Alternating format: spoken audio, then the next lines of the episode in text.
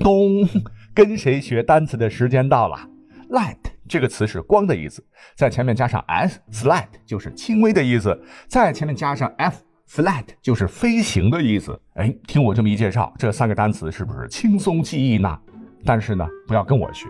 而是跟跟谁学的思维导图词根词缀记词法学。想要记得更多，赶紧点亮屏幕，点击写有“跟谁学”字样的黄色小条，即可免费领取价值六百九十九元的两万单词背诵攻略，帮助你的英文单词背得又好又牢。每天仅限一百名哦。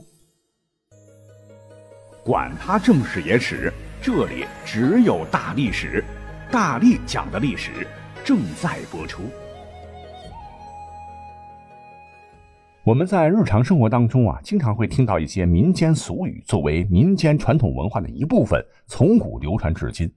俗语啊，你别看字数不多，但都简单顺口，很贴切我们的生活。哎，说的呢还特别有道理，包含着人生的大智慧。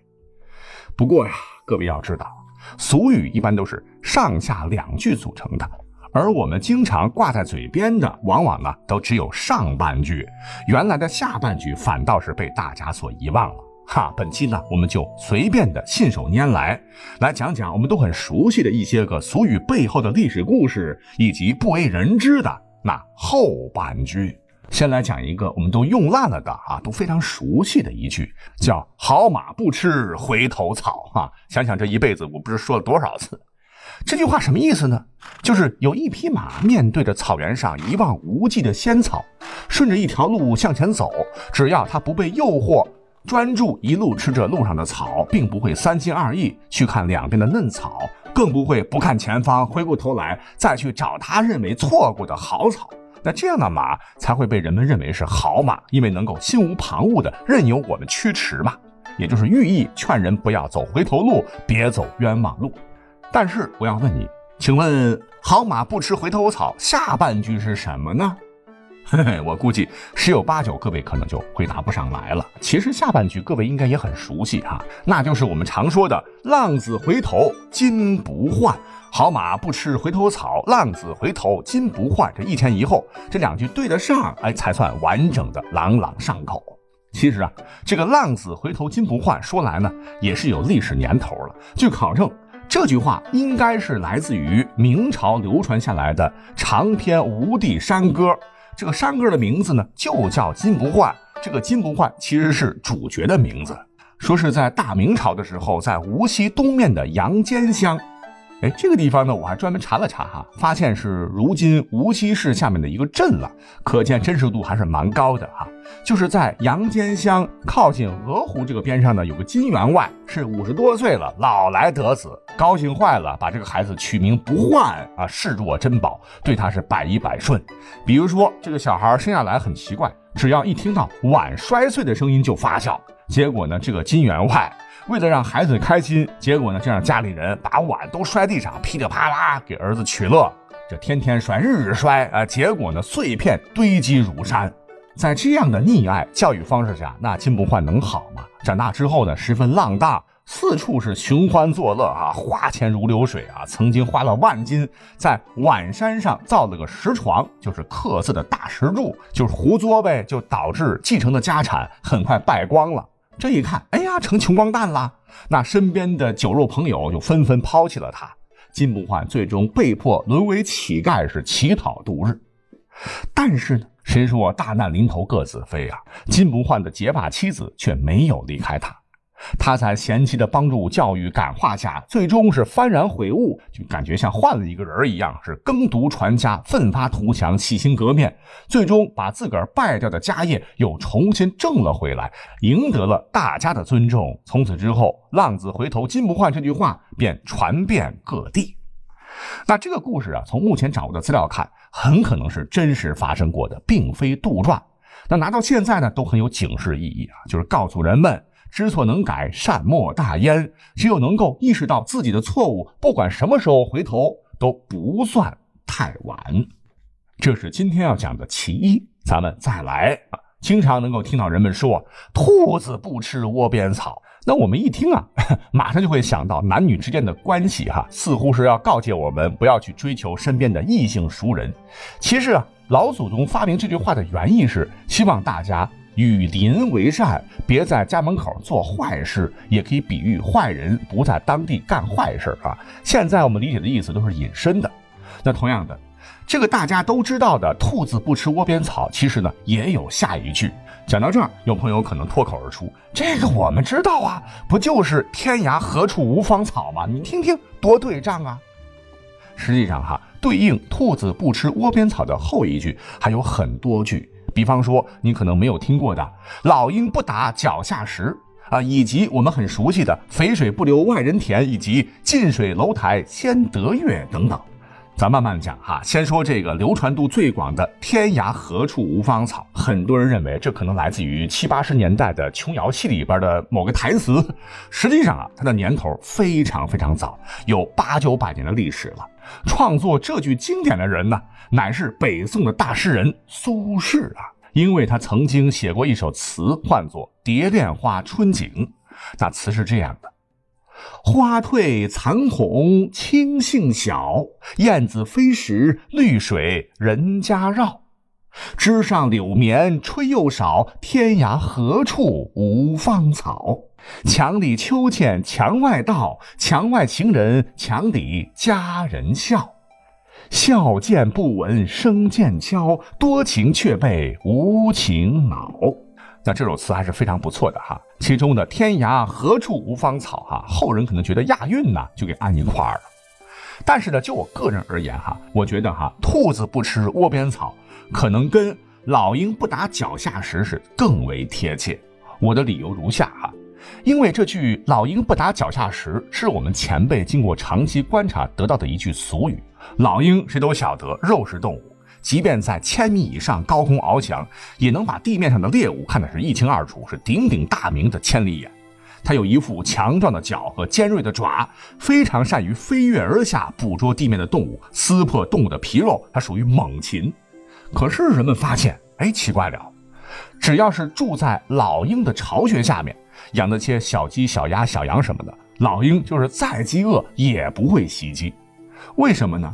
因为老鹰不傻。那吃了人类的东西，就是自个儿邻居的东西，人们肯定会想方设法烧他的窝，赶他走啊。于是乎，人们就发挥想象，你看老鹰与人和睦相处，就是因为如果说把周围的能吃的都吃了，他觉得可能住起来孤单，用以说明没有邻居、没有朋友是多么可悲的现实和下场。这便是老鹰不打脚下石的由来，跟兔子不吃窝边草最初的意思是完全连得上的。好，再看下一句啊，也是蛮有深意的，各位应该也不陌生。上一句乃是一句成语，唤作“保暖思淫欲”。哈，我们现在用的最多的就是说一个人吃饱喝足了，就会想做一些不好羞羞的事情。其实啊。这个淫淫荡的淫，在这里边意思是放纵、过度、上瘾、沉迷、无节制，原本就是欲望过多之意啊，没有往男女之事那边引。比如说你沉迷王者荣耀，也可以说你淫。你像我比较喜欢历史哈，每天要读很多的书，耽误很多的时间，也可以被称作淫，但都不是淫荡的意思哈。那么关于这句话啊，有关的历史故事是非常多了啊。你比方说蜀汉时期的那位后主刘禅，那真是扶不起的阿斗啊啊！诸葛亮北伐气到吐血，死在途中啊。他一死，蜀国乱成了一锅粥。而这个刘禅根本不懂得什么朝政，只知道吃喝玩乐，而且性格非常的懦弱无能。重用奸臣，宠信宦官，国力走向衰弱。蜀汉灭亡之后，他不是被押到魏国去了吗？司马昭是设宴款待，嘱咐演奏蜀中乐曲，并以歌舞助兴。当时一听啊，蜀汉旧臣们马上就想起亡国之痛，个个掩面或者低头流泪，哭得稀里哗啦。唯独这个刘禅是怡然自若，不为悲伤。司马昭很奇怪，这这心这么大吗？就问刘禅。安乐公是否思念蜀地乎？刘禅答曰：“此间月不思蜀也。”听得司马昭是哈哈大笑啊啊！你看成了俘虏，吃饱喝足，每天寻欢作乐不说啊，连自个儿的家乡都忘了，乐不思蜀，千古笑谈呐。好，解释完保暖思淫欲，那他后头接的应该是什么话呢？各位应该是没听过吧？叫做饥寒起盗心。虽然说是知道的少啊，可是道理很深刻。你看历史上一次次反抗暴政的农民起义，就是朝廷失德于人民，横征暴敛，百姓是提饥豪寒，怨声载道，于是盗贼蜂拥而起，社会动荡，不都是这句话的缩影吗？咱们就点到为止，不讲了。那最后呢，我们要说一个经典的来压轴，我敢保证，哈，这句话大部分人都曾听说过，而且使用率非常高。这句话便是说曹操，曹操到。可是我们经常高频率的使用这段话的时候，有没有想过啊？为什么流传下来的是说曹操，曹操到呢？怎么就不能是关羽到啊，张飞到，赵云到？那么对于这句话的来源，最流行的说法是东汉末年西凉军的大军阀董卓不是祸乱朝纲吗？被司徒王允和吕布合谋除掉后，其手下西凉军大将李傕、郭汜趁机反叛。吕布不敌，是狼狈逃窜，王允被杀，长安再次被攻陷。这两个大老粗，你别看啊，文化程度不高啊，也想学董卓把持朝政，把小皇帝当傀儡。可有道是一山不容二虎，俩人没消停多久，便争权夺利，相互猜忌，最终兵戎相见，杀呀打呀，混乱间，李傕先下手为强，把汉献帝掳掠了去，作为其手中砝码。郭汜那边呢也没闲着，劫持重臣分庭抗之。他趁着郭李二人内讧，闹闹哄哄打将起来的时候，汉献帝刘协就趁机偷偷逃了出来，一路是颠沛流离，风餐露宿啊，狼狈的逃回了洛阳。途中就有人建议去寻求曹操的帮助，结果呢还没等到派人去求救，这个时候呢李傕、郭汜战将数日。竟然达成一致，就是率大军前来，再次要挟持刘协，以对抗共同的强敌曹操。面对这样的情景，汉献帝当时心里那个苦啊，这下完了，又要入虎口了。但他万没想到，危急时刻，曹操因听得谋士建议，提前率着救驾大军赶来，正好在当口将赶到的西凉军击败，汉献帝就这么的得救了。啊当时汉献帝是蓬头垢面，饥寒交迫。听闻曹操忠义来救，激动地说：“说曹操，曹操就到啊！”那这个故事被很多人误以为是说曹操，曹操到的最早的来源。可是呢，这里面有一个大问题，那就是古人在文言文中啊是不可能这么说话的。换言之，刘协不可能这么白话。汉朝人当时是绝对不会用“说”和“道”。这两个字儿来表达这个意思，像说曹操的说用曰或者言来表示，而道用至来表示，故而呢说曹操曹操到可以肯定绝对不是出自我刚才讲的故事。那好了，要追本溯源的话，这句话到底出自哪儿啊？据考证，在清朝的时候呢，有个人叫做毛宗岗，他是个文学批评家。他看过罗贯中的《三国演义》之后，就觉得过瘾啊，特别喜欢在后头做注解，尤其是在《三国演义》的第十二回陶公祖三让徐州，曹孟德大战吕布这个故事中。那这个故事主要讲的什么呢？就是说曹操和吕布在濮阳展开大战，战前呢，吕布听从谋士成功建议，先诈降，然后将曹操引至城中，是瓮中捉鳖。曹操中计之后就赶紧逃啊，被吕布四处追杀。吕布的马快呀，噔噔噔噔噔噔，就紧追在曹操身前，哗一下子一方天画戟砸在曹操头盔上，震得曹操是头部流血不止。其实吕布当时没发现他，以为呢他就是个曹兵，这满脸血渍呼啦的，就大声问道：“曹贼何在？”曹操急忙以手蒙面，指了个不远处的人，答道：“其黄马者是。”吕布信以为真，就骑着赤兔马追了过去。曹操最终脱险，安然无恙吧。但是要知道啊，吕布乃三国第一猛将，他这一砸，曹操虽然戴着头盔，但也因此落下了长久的头风病，二十几年一直饱受头疼困扰，直至去世。